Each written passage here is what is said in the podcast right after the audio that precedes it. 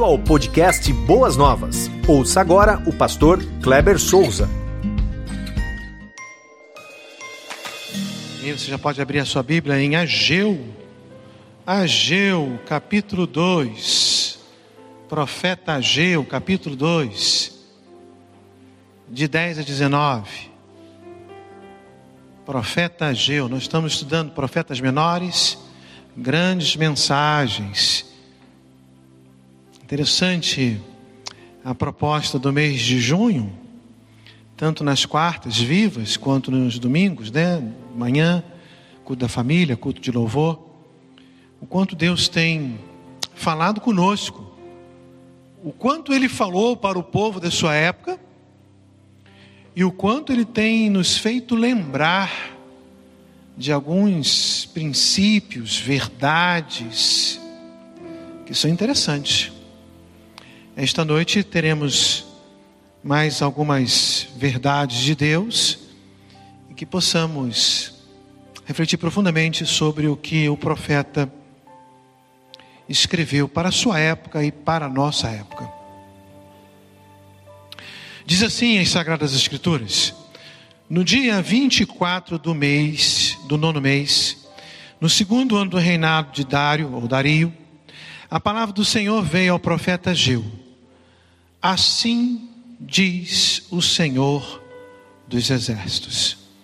Pergunte aos sacerdotes sobre a seguinte questão da lei: se alguém levar carne consagrada na borda das suas vestes, e com ela tocar num pão, ou em algo cozido, ou em vinho, ou em azeite, ou em qualquer comida, isso ficará consagrado? Os sacerdotes responderam: não. Em seguida, em seguida perguntou a Geu: se alguém ficar impuro por, to, uh, por tocar num cadáver e depois tocar em alguma dessas coisas, ela ficará impura? Sim, responderam os sacerdotes: ficará impura.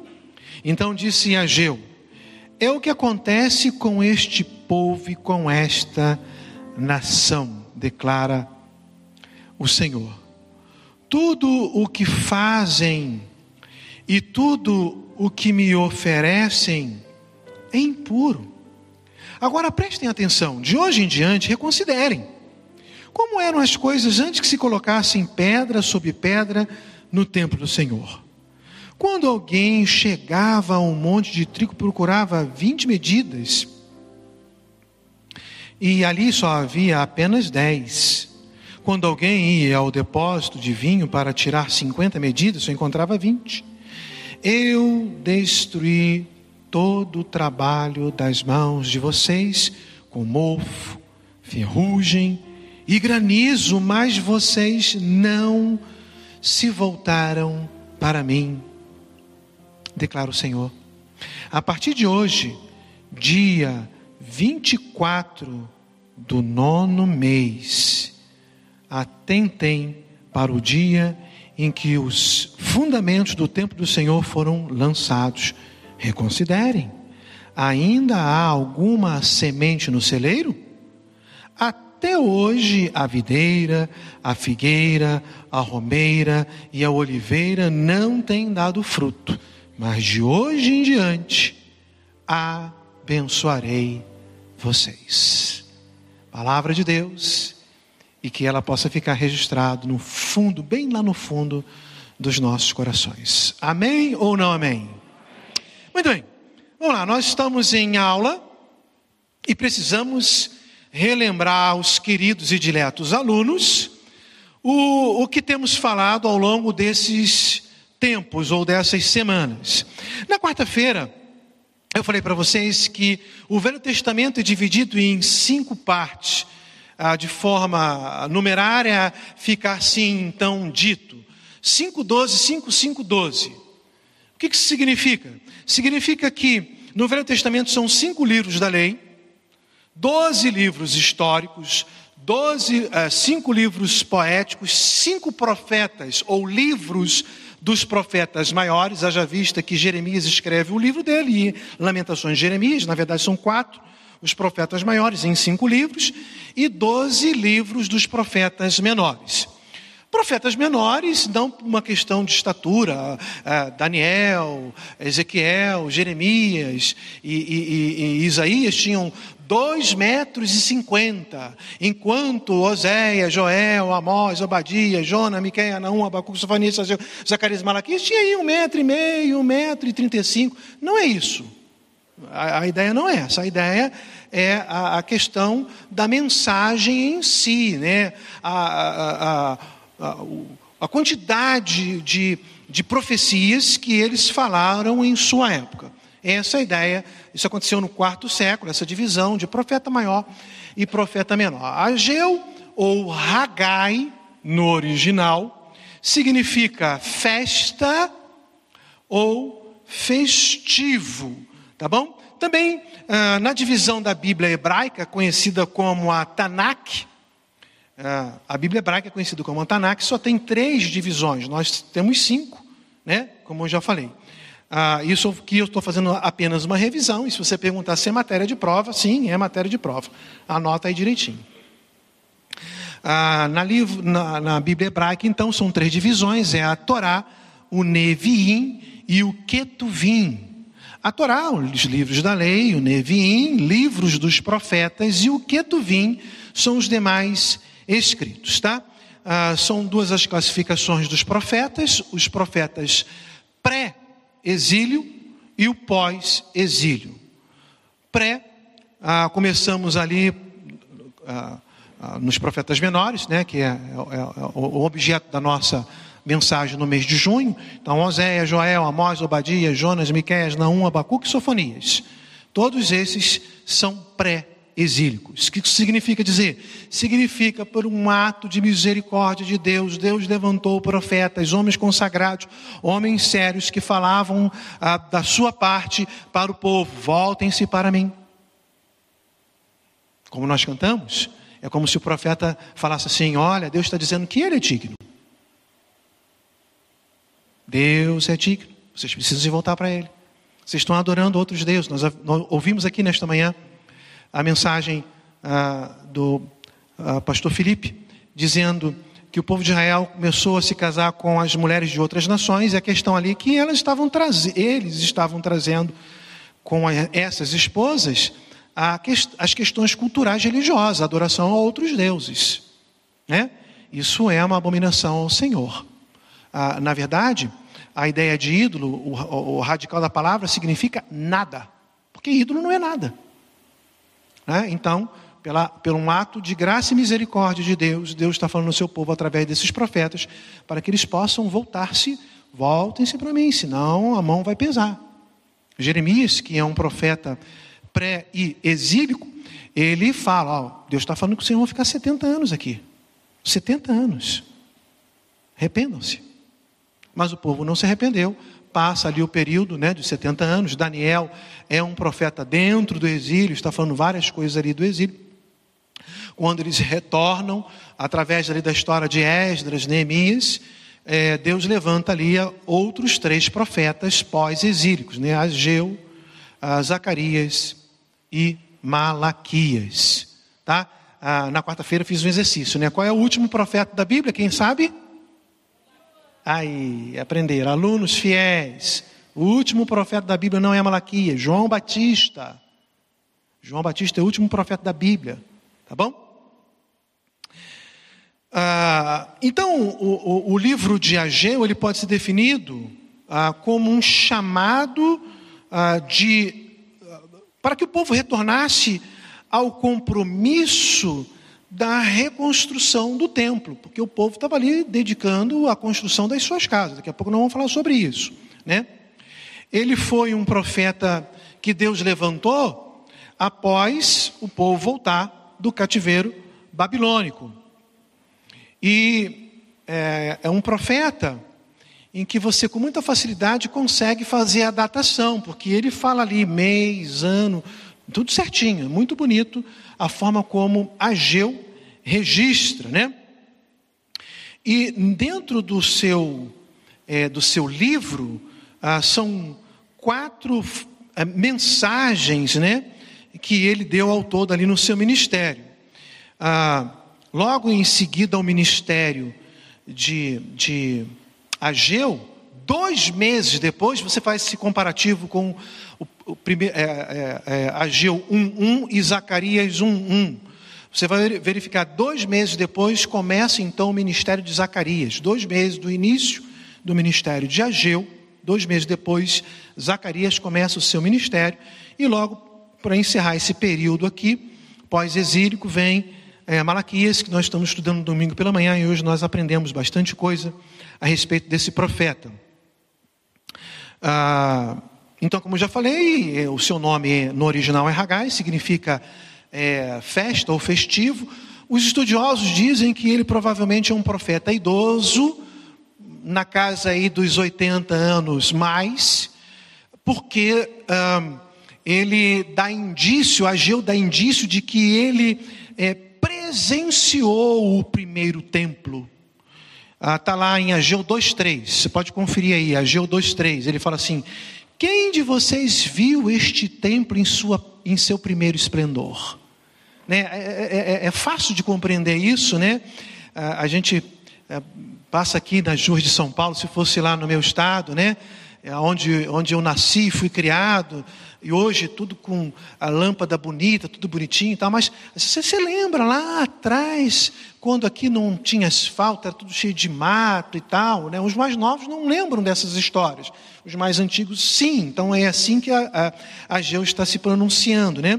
E ele termina aqui no versículo 3 dizendo assim: comparado com ele, não é como nada o que vocês veem agora. Então é um profeta, é um profeta antigo, é um profeta experiente e que Deus levantou para um propósito bem específico.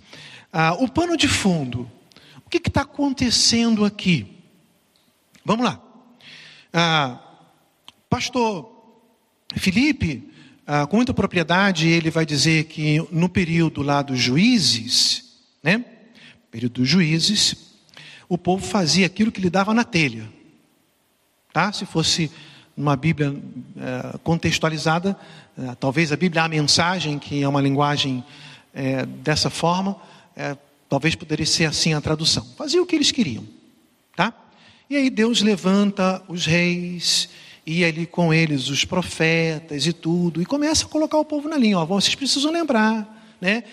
O período monárquico é um período interessante, porque a Bíblia, com muita propriedade, fala assim: esse rei fazia o que era bom aos olhos do Senhor, mas esse rei fazia o que era mal aos olhos do Senhor. Fica aí uma primeira reflexão para nossas vidas. Se Deus contar a sua história, ele vai dizer assim: ali está meu servo, é um servo que faz o que agrada os meus olhos. Ou ele vai dizer assim: ali vai um servo, mas ele não tem feito o que agrada os meus olhos. Quando a Bíblia fala isso, é para a nossa profunda reflexão, não, não é simplesmente um ato de registro, para nós olharmos assim numa leitura semiótica e passar por cima e, e não compreender e não fazer aplicação. Eu preciso fazer aplicação para os dias atuais. Eu preciso verificar, olha, assim como aquele rei, eu faço o que agrada aos olhos de Deus, ao coração de Deus, ou eu não estou vivendo assim? A história é cíclica. Se nós observarmos a história do povo de Israel, é uma nação que é, Deus fala assim: olha, vocês vão entrar ali, vocês vão pegar um, um povo que invadiu, eu dei aquilo ali para Abraão, né? Depois de Abraão, Isaac, Jacó, José, né? Nesse período ali, vocês estão lá, passam pelo Egito. E nesse período que estão no Egito, essa terra que eu dei para vocês, ela foi dominada. Mas a terra é de vocês, eu que dei para vocês.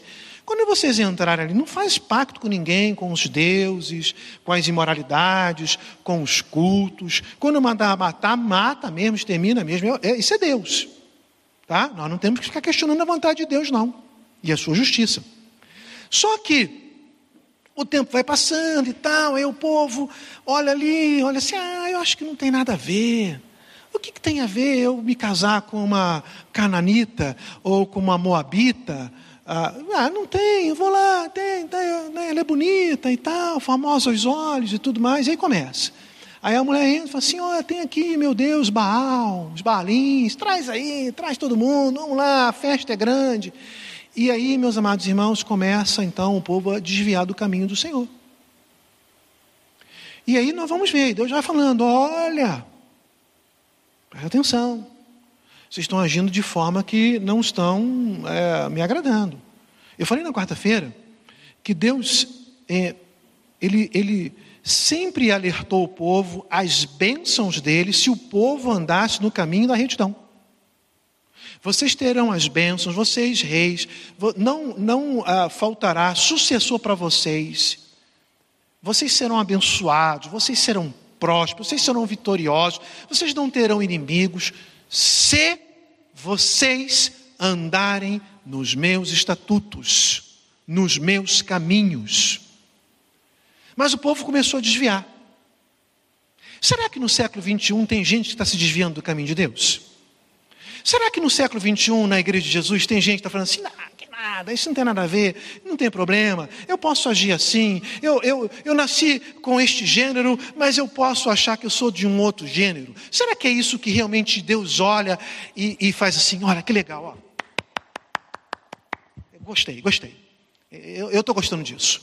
Será que uh, o, casal de namorado e fala assim: olha, nós estamos aí uh, uh, muito jovens, os hormônios estão explodindo, vamos, vamos, vamos fazer aquilo que o nosso corpo está pedindo, e aí entram no ato sexual que a Bíblia chama de fornicação, que é o sexo antes do casamento. Fornicação.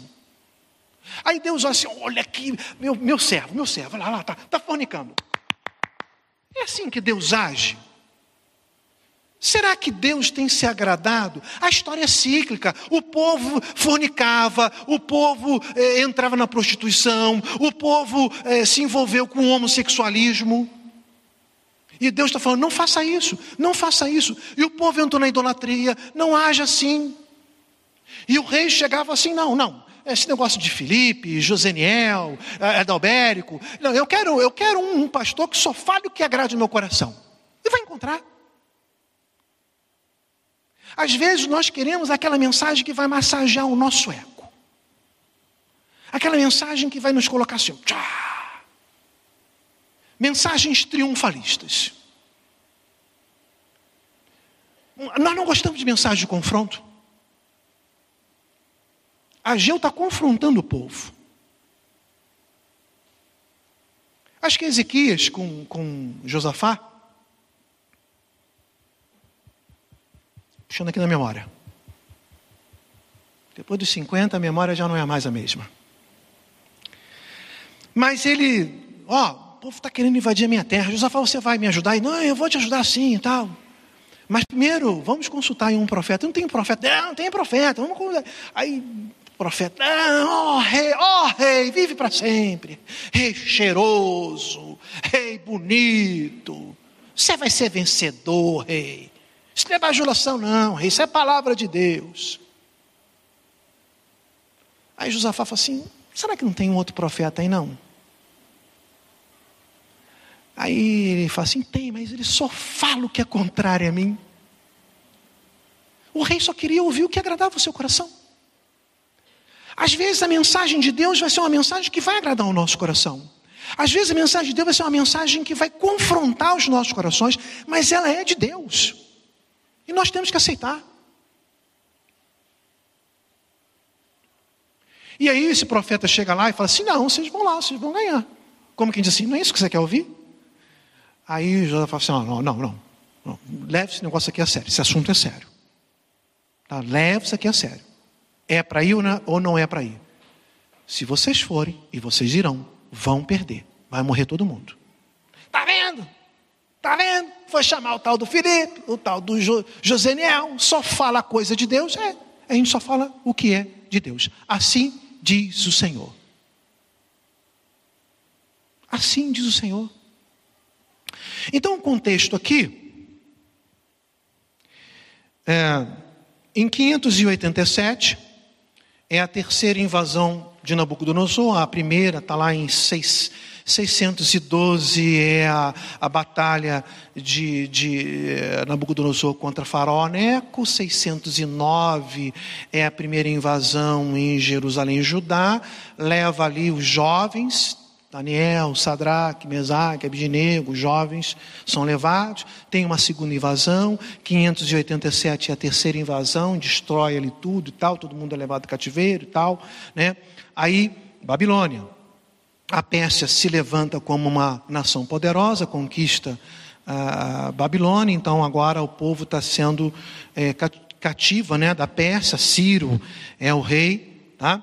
E ele vai promulgar um decreto permitindo o retorno ah, dos exilados à terra, né?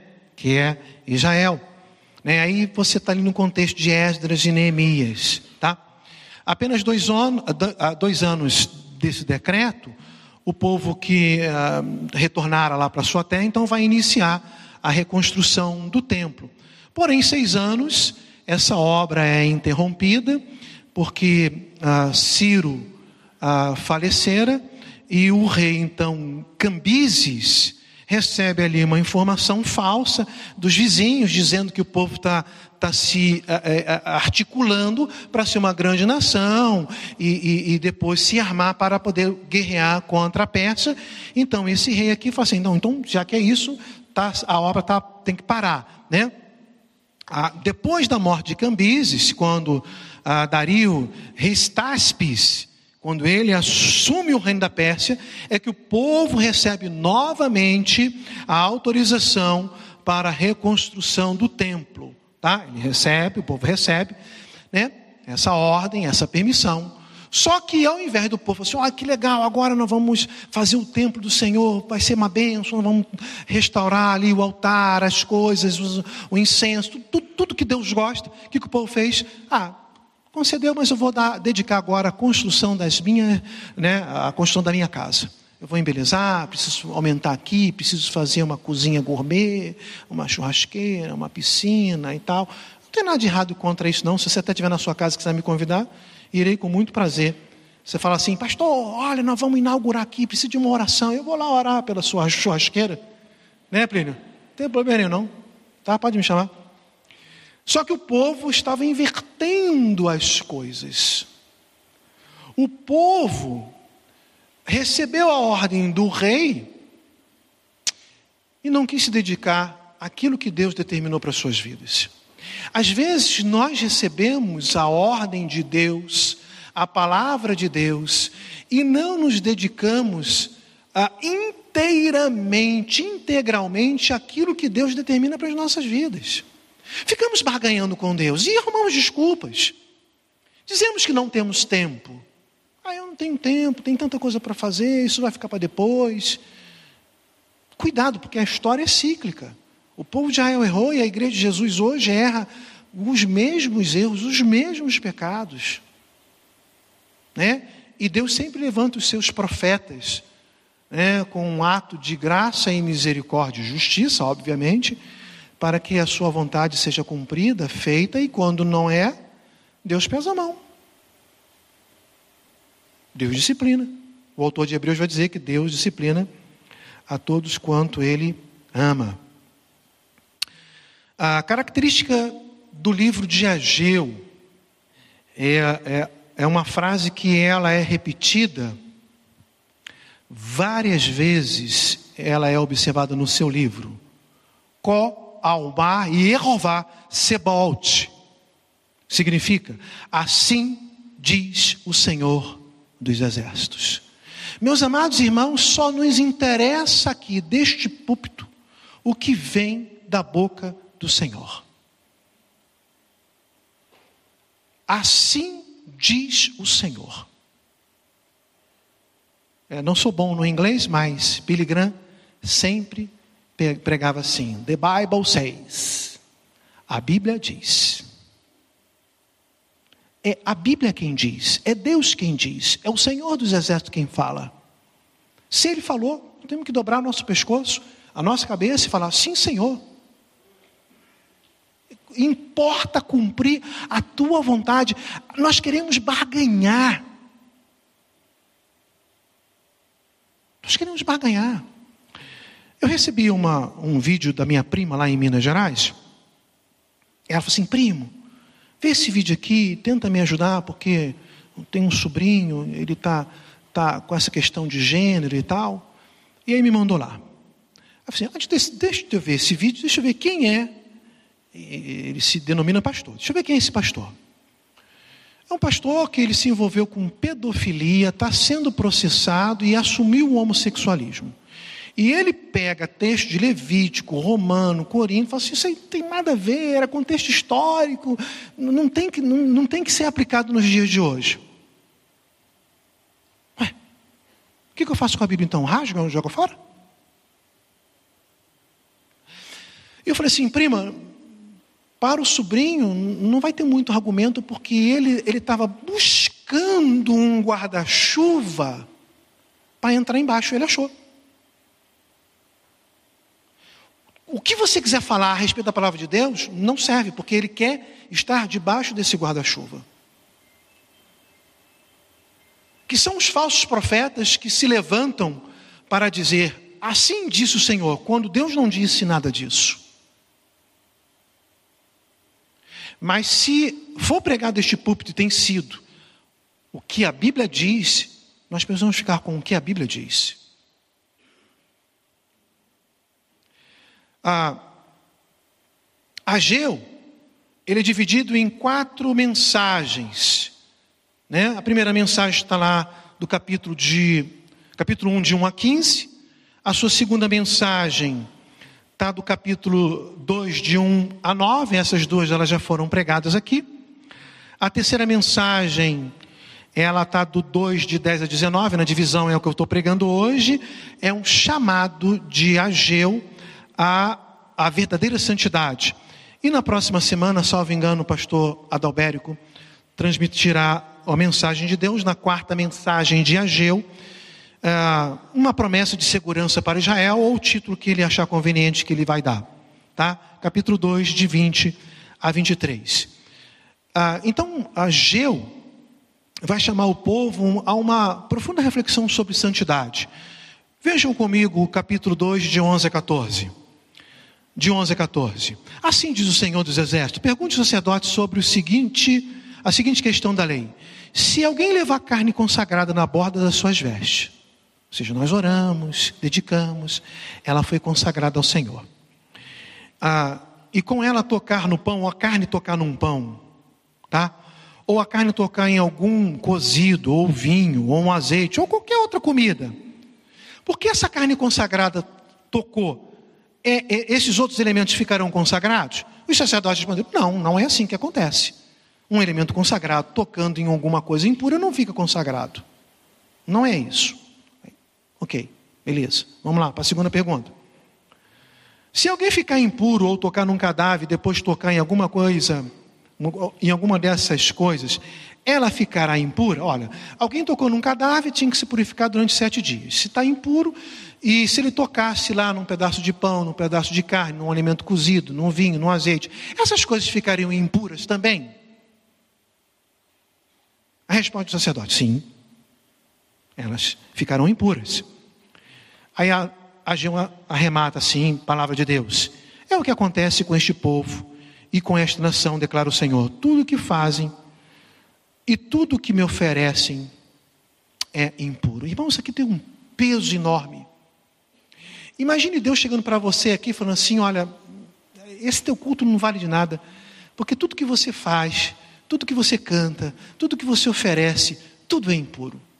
É, é, é uma palavra dura, é o próprio Deus falando. Lembre-se que é, Samuel é aquele que tem como referência a, a, a, Saul, porque ele unge Saul, e vocês vão lembrar na história que Saul é um homem alto, formoso, belo, e quando Deus fala assim: Olha, eu já recolhi, o, é, é, é, é, tirei o trono de Saul, agora você vai lá na casa de Jessé e você vai é, ungir um novo rei ali. E aí sai o primeiro filho de Jessé, Saul olha, e ele, a mente dele dispara o gatilho e diz assim: é esse, esse cara é bonito, esse cara é alto, esse cara é famoso. É esse ou não? Não é esse. Mas como não é, Senhor? O cara é bonito. E aí vem primeiro, segundo, aí ele fala assim: ó, olha só, Samuel, você olha a aparência, mas eu olho. Deus olha o nosso coração. Deus olha para como estamos. Você pode sentir aí o arrepiaço do espírito, o fechar os olhos, o levantar a mão ou abaixar a mão, mas se o seu coração não está puro, santificado, o seu culto não é recebido, querido. Nem adianta. Essa é a verdade. Deus chama o povo para uma vida de santidade. Então a ideia aqui dessas primeiras partes aqui, desses versos, desses versos da minha sessão, é, é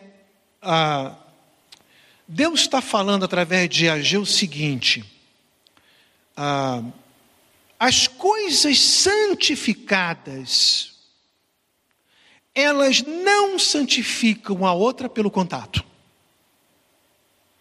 Todavia, as coisas impuras ou pecado, elas contaminam a vida do homem. Muito bem. Tem algo aqui que você orou e consagrou o Senhor e você colocou a mão, você vai ficar santo? Não. Mas tem algo que Deus falou que é pecado. Se você colocar a mão naquele negócio, se tornou pecado com aquilo. Deus está falando para o povo: vocês estão ali, restauraram o altar? Sim. Então, sabe o que, nós, sabe o que nós erramos quando nós fazemos análise desses textos? Lá em Isaías, lá em, em Jeremias, aqui em Ageu. Quando Deus fala assim: Eu não recebo o que vocês estão fazendo.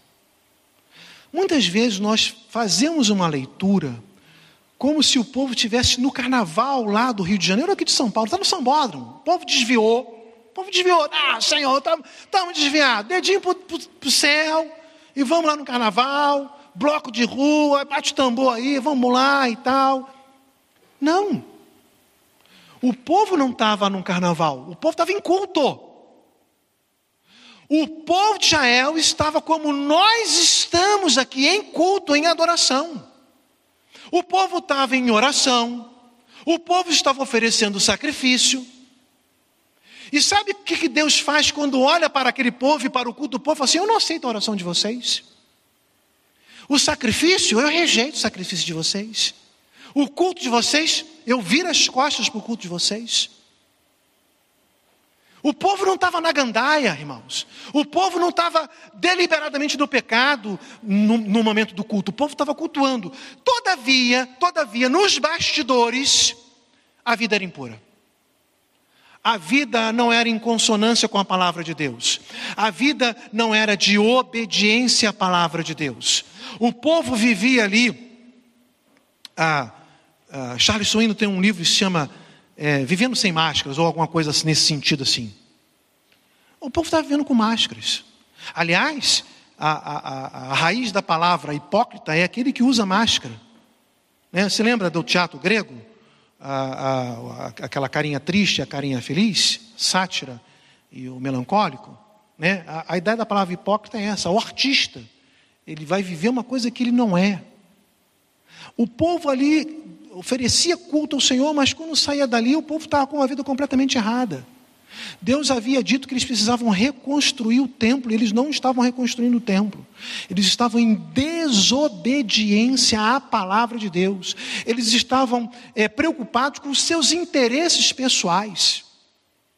Essa questão de interesse pessoal é, é para gente que, nós que somos pastores, isso é, é, é uma marca muito ah, significativa, porque todo pastor é gente boa, todo pastor é legal, todo pastor é bom, enquanto ele não mexe com o seu interesse pessoal. Quando ele mexeu com o seu interesse pessoal, aquele pastor já não presta mais, aquele profeta já não vale mais nada, porque ele mexeu com as coisas que você estava ali, era o seu mundinho, era o seu métier era aquilo que você sempre gostava. E o pastor chegou e falou assim: ó, não é bem por aí não. A coisa, segundo a palavra de Deus, não é segundo o que eu entendo, mas segundo a palavra de Deus, não é bem assim. Aí o pastor já não presta mais. O profeta já não prestava mais porque ele estava mexendo com os interesses pessoais. Nós não queremos esse profeta, queremos um profeta que fala aquilo que agrada o nosso coração. Nós temos que falar aquilo que agrada o coração de Deus. O povo estava entendendo que a coisa consagrada consagrava outras. E, e, e, e Deus falou assim: não, não é assim, vocês sabem que não é assim. Vocês precisam retornar a uma vida de santificação. Segui a paz com todos e a santificação, sem a qual ninguém verá o Senhor. O Deus Santo, o padrão de Deus é a santidade. O padrão de Deus é alto, é altíssimo. O padrão de Deus, como já falei aqui um, algum tempo atrás, é como fazer um omelete. Eu amo omelete. Qualquer tipo de omelete. Omelete é muito bom, é com ovo. Você vai fazer, você, você vai reunir ali bacon, né? Ah, presunto e queijo, ovos gulosos aí, famintos. Cebola, tomate, pimentão. Olha, a minha língua já está salivando. Aí você quebra o primeiro ovo. Pá, ah, não tá bom, vou botar mais ovos. Eu vou botar dez ovos. E aí você fala, pá, pá, fital, fuê, né? O nome daquele negócio? Aí você. O último ovo, o ovo está podre. O que aconteceu com. O que, que aconteceu com omelete? Mas só tinha um. É assim que nós falamos com Deus: Senhor, eu faço tudo, eu só tenho um, um pecado, um, um. Um ovo podre estraga todo o omelete. O padrão de Deus é muito alto. E muitas vezes nós não queremos seguir a exigência de Deus. E Deus está falando isso aqui. É isso aqui. Ah, interessante nesse texto aqui é que Ageu, por ordem de Deus, fala assim: ó, vai lá e fala com o sacerdote. Semelhantemente do que foi falado aqui no segundo domingo, dia do pastor, que a mensagem de Malaquias contra, contra os sacerdotes, Ageu também está se levantando contra os sacerdotes. Nós precisamos entender que em Cristo, com o advento do nosso Senhor Jesus Cristo, nós entendemos agora a doutrina do sacerdócio universal do crente. Todos nós agora somos sacerdotes, não precisamos mais de um intermediário. Você não precisa de ter alguém para você falar com ele a respeito dos seus pecados, para confessar o seu pecado. Você vai diretamente ao Pai em segredo do seu quarto que no secreto do seu quarto Deus te ouvirá. É o sacerdócio universal do crente. Então, essa mensagem é para o sacerdote é para você. Como você tem criado os seus filhos? Você tem sido negligente na criação dos seus filhos? Ou você tem sido aquele que tem observado chamar de Deus? Chamar, ouvir, ouve, ó Israel. Chamar Israel. O Senhor é o único Deus. E Deus fala assim: Pai, a mensagem é a primeira para você. Você precisa me adorar, me servir, me amar de todo o coração, alma e entendimento. Se você não fizer isso, você não tem o que passar para o seu filho.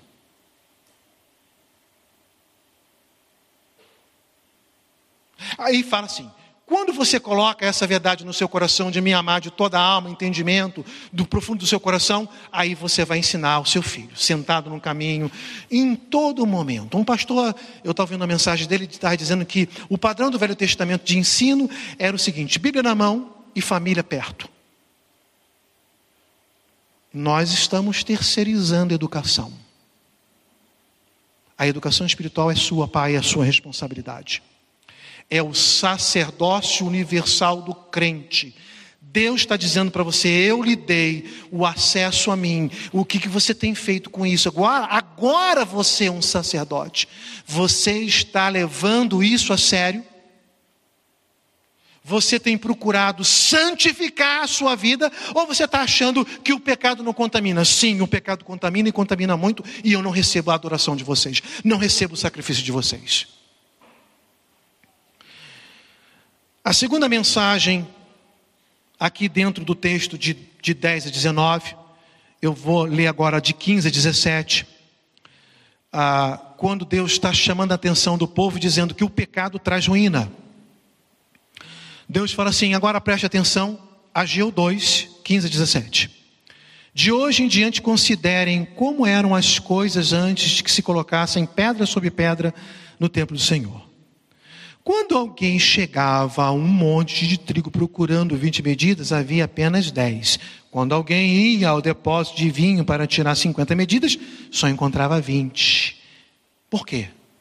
Aí Deus explica: Eu destruí todo o trabalho da mão de vocês com mofo, ferrugem, granizo, mas vocês não se voltaram para mim. Deus pesou a mão no povo, e mesmo assim o povo foi teimoso. Quarta-feira eu falei uma palavra que o Velho Testamento usa muito, que é que Deus falando para Moisés assim: vou matar esse povo, esse povo é obstinado. Que povo obstinado, mas esse povo obstinado. Assim, engraçado, ele veio traduzindo essa palavra aqui, chamando o povo de obstinado. Vou procurar essa palavra lá no aramaico. Eu procurei lá no aramaico. Lá no aramaico a palavra ao pé da letra é povo do pescoço duro. Sabe o que significa? É o povo arrogante que não se humilha, né? É o altivo, né? Deus falou, problema dele que ele falou. Não vou dobrar o meu pescoço, não vou me dobrar a ele. Deus pesou a mão e o povo não se dobrava, o povo era obstinado. Irmãos, não podemos ser obstinados em nome de Jesus. Deus falou, nós temos que dobrar o nosso pescoço, o nosso corpo, levar a nossa cara no pó, como diz lá no Velho Testamento, na humilhação, e falar assim: Senhor, só o Senhor é Deus, só o Senhor é digno de toda adoração, glória, louvor. Eu preciso me render à tua vontade, à tua soberania. Eu preciso fazer aquilo que o Senhor determina que eu faça e acabou. E não tem negociação, irmãos. Nós queremos barganhar com o pecado. Nós queremos pegar a cobra, né? Tem as cobras, as classificações das serpentes, não venenosas, venenosas e constritoras. As cobras constritoras são aquelas que matam por constrição. Elas matam por esmagamento. Uma cobra, uma jiboia, uma, uma sucuri, ela entra na toca de um, de um roedor, roedor e ela, com seus músculos, né? Ela, ela vai apertando até sufocar a sua vítima ou enrola ali e tal. Mas tem as cobras venenosas. As pessoas gostam de ter serpentários em casa e colocam ali algumas cobrinhas. E às vezes quer levar para dentro da sua casa uma, uma surucucu, uma uh, cascavel uh, e outras cobras. Irmãos, com cobra não se brinca. É igualzinho o pecado. Um dia o pecado vai picar a sua cara e vai te matar. Porque Tiago diz que depois do pecado concebido gera, gera morte. E o povo estava aqui brincando aqui e não queria, não queria entender isso. Esse, esse texto aqui ele tem duas aplicações. Primeira aplicação, Israel era do Senhor, portanto deveria ser santa. O povo era de Deus, nós somos de Deus. Fomos lavados, somos lavados e remidos pelo sangue de Jesus. Amém? Precisamos ser santos. É o padrão de Deus. Todos os ovos precisam estar puros, bons. Se tiver um ovo podre, estragou toda a receita. Vinícius já chegou ali. A gente tem que fazer uma aferição nesse relógio aí, Márcio, da igreja, que tá, ele corre mais do que os outros. Ageu termina então o seu versículo 14 da seguinte forma: Tudo o que fazem e tudo que me oferecem é impuro. Isso é forte, irmãos. O povo não estava prestando atenção nisso. Deus é santo, ele exige santidade. A segunda aplicação: a nação havia se tornado impura, e tudo que tocasse, inclusive suas ofertas, se tornaria impura. O povo era impuro. Então, o culto era impuro. O oferecer a oferta era impura, Deus rejeitava. Porque o padrão de Deus é alto. Não pense você que você tem uma vida de fornicação, uma vida de adultério, uma vida de prostituição, uma vida de fofoca, uma vida de mentira, e chega aqui e está tudo bem.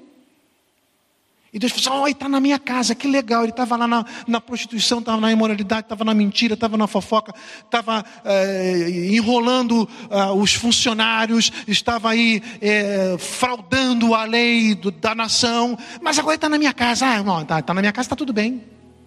Tudo que você faz quando a sua vida é impura, torna-se impuro. É isso que a Gil está dizendo aqui. É muito forte, vocês precisam entender que o povo. Ó, ó, sabe aquele negócio assim, que a mãe falava assim para gente assim, ó, eu já te bati, mas você não aprende? Você lembra disso? Sim ou não? Traquineiros. É, o povo tinha acabado de voltar do cativeiro, o povo já tinha apanhado por 70 anos. E está fazendo tudo errado de novo. Parece que não tinha vergonha. E aí Deus vai falar aqui, ó. Ele vai quebrar a medida de trigo aqui em 50%, né? Você vai procurar ah, 20, só vai achar 10. Ele vai quebrar aqui a questão do, do vinho ainda maior, é 60%. Você procura 50 medidas e só acha 20. A produção cai em 60%. Deus está pesando a mão. Mas eu quero ir para a parte final aqui. É quando Ageu vai, vai nos dizer, vai nos ensinar, e aquele povo e a nós hoje, que a obediência traz bênçãos por causa da misericórdia de Deus.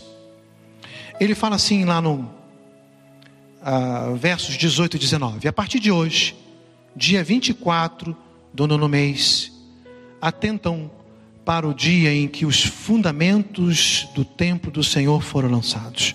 Reconsiderem. Ainda há alguma semente no celeiro? Até hoje a videira, figueira, romareira e oliveira não têm dado fruto, mas de hoje em diante, o que, que Deus fala? Abençoarei vocês. Quando o povo vai obedecer na reconstrução do templo, Deus derrama a bênção. Preciso lembrá-los do que está registrado lá em Lamentações capítulo 3, quando Jeremias diz assim: Graças ao grande amor do Senhor, é que nós não somos consumidos, pois as suas misericórdias são inesgotáveis, renovam-se a cada manhã, grande é a tua fidelidade, ó Senhor dos exércitos. É a causa, o fato da misericórdia de Deus é a causa de nós não sermos consumidos.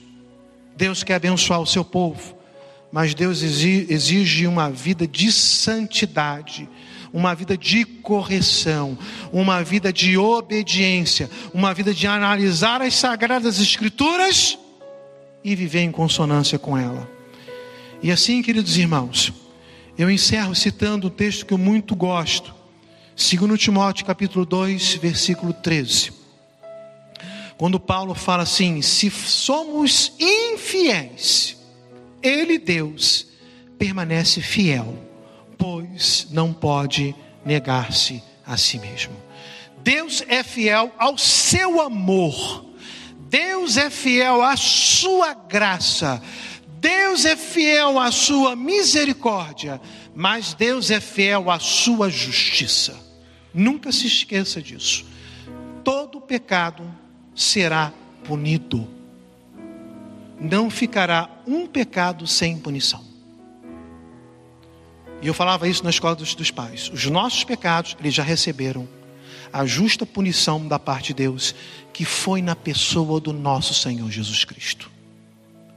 Mas se o ímpio quiser viver, desejar viver na sua impiedade e morrer na sua impiedade, ele receberá no seu corpo a justa justiça de Deus. Como Cristo pagou a pena no nosso lugar, precisamos fazer valer a pena o que o Senhor Jesus Cristo fez por nós e segui-lo fielmente em obediência e em santidade para a honra e glória dele. Que o Senhor tenha misericórdia de nós e que a palavra de Deus, assim diz o Senhor dos Exércitos, possa ecoar profundamente essa semana nos nossos corações. Vamos orar. Louvamos o teu nome, Senhor Deus, e bendizemos o nome do nosso Senhor Jesus Cristo.